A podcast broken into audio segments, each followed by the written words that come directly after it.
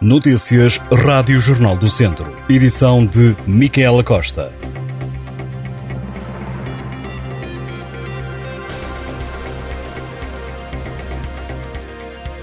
A região de Viseu produziu mais lixo no espaço de 10 anos, mas também está a separar cada vez mais os resíduos. A conclusão é tirada a partir dos dados da Pordata no Dia Mundial do Ambiente, que se assinala esta segunda-feira de acordo com o portal estatístico, a recolha seletiva, separação do lixo para reciclagem, aumentou 79,3%, registando 20.462 toneladas em 2021, o ano com os dados mais recentes. Já a recolha indiferenciada caiu 2,8%. Segundo a Pordata, a recolha total do lixo nos 25 conselhos da região, incluindo Aguiar da Beira, integra a Comunidade Intermunicipal Viseu de Lanfões, aumentou mais 3,7% entre 2011 e 2021. O lixo recolhido por habitante também aumentou, numa altura em que a população do distrito caiu cerca de 7%, segundo os censos.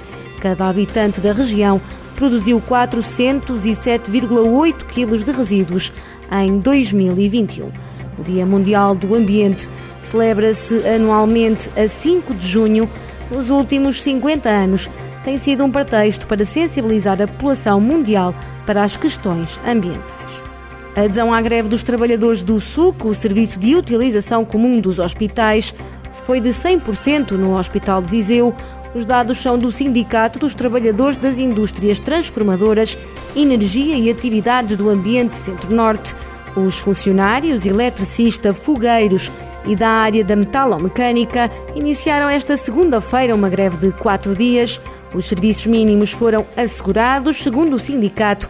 Antes de se partir para esta forma de luta, foram enviados ofícios à administração do SUC, mas sem resposta. Os trabalhadores exigem aumentos salariais que reponham o valor do congelamento de salários ao longo dos últimos anos, a aplicação de um subsídio de risco no desempenho das suas funções, a criação de uma carreira profissional que valorize as suas qualificações e um plano de formação profissional adequado às funções que desempenha.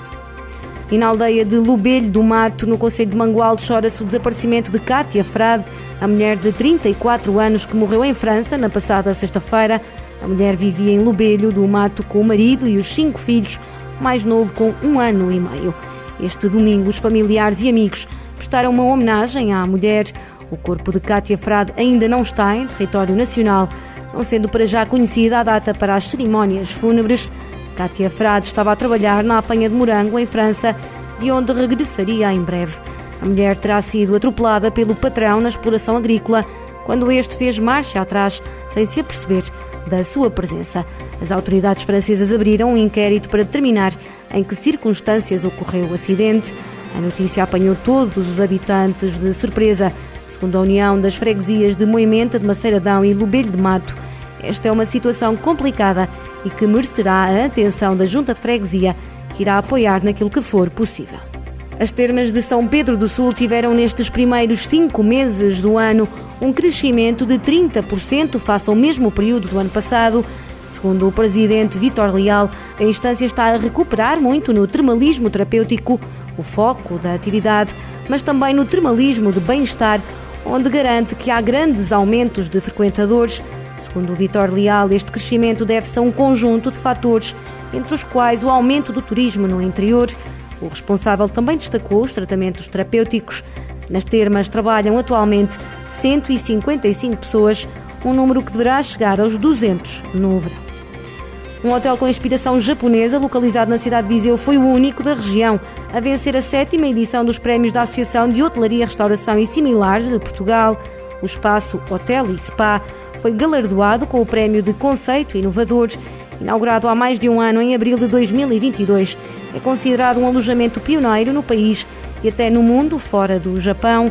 Foram 13 os vencedores dos prémios Aresp 2023, onde foram distinguidas empresas que operam nos setores da restauração e do alojamento, mas também instituições, estabelecimentos, regiões, eventos, produtos, serviços e profissionais. 13 anos depois, Marcos China está de regresso à equipa de futsal do ABC de Nelas, desta vez para comandar a equipa técnica, enquanto o treinador Marcos China tem passagens pelo Guarda 2000, tanto em séniores masculinos e femininos, como também selecionador das seleções sub-17, sub-15 e sub-13 da Associação de Futebol da Guarda.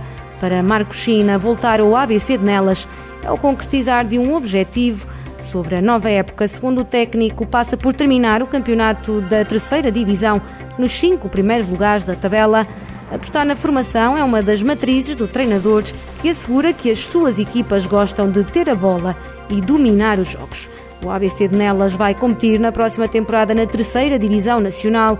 Após a queda de escalão, a equipa de Nelas terminou a fase de manutenção da segunda divisão na última posição da Série 1, com 4 pontos, fruto de uma vitória, um empate e 12 derrotas. No handball, o Académico de Viseu começa a jogar no próximo final de semana a liguilha que lhe pode valer a manutenção na primeira divisão. Como adversário estará pela frente o Avanca e o Dom Fuas. Apenas uma das três equipas garante a manutenção. Rafael Ribeiro, treinador do Académico de Viseu, assegurou que a equipa vai ter de estar preparada para o desafio, apesar das críticas ao pouco tempo que os academistas vão ter para recuperar de um jogo para o outro. Sobre as chances da equipa assegurar manutenção, Rafael Ribeiro mostra-se confiante, apesar das dificuldades. Sem favoritismos, o técnico aponta ao Avanca como a equipa mais experiente da primeira divisão e lamenta que apenas uma possa assegurar a manutenção. As partilhas da Liguilha vão jogar-se em campo neutro, em Coimbra. Será um campeonato a três, com apenas uma volta, onde o Académico vai folgar na primeira jornada. Sexta-feira, os vizienses jogam frente ao Dom Fuas e sábado frente ao Avanca. Estas e outras notícias em jornaldocentro.pt.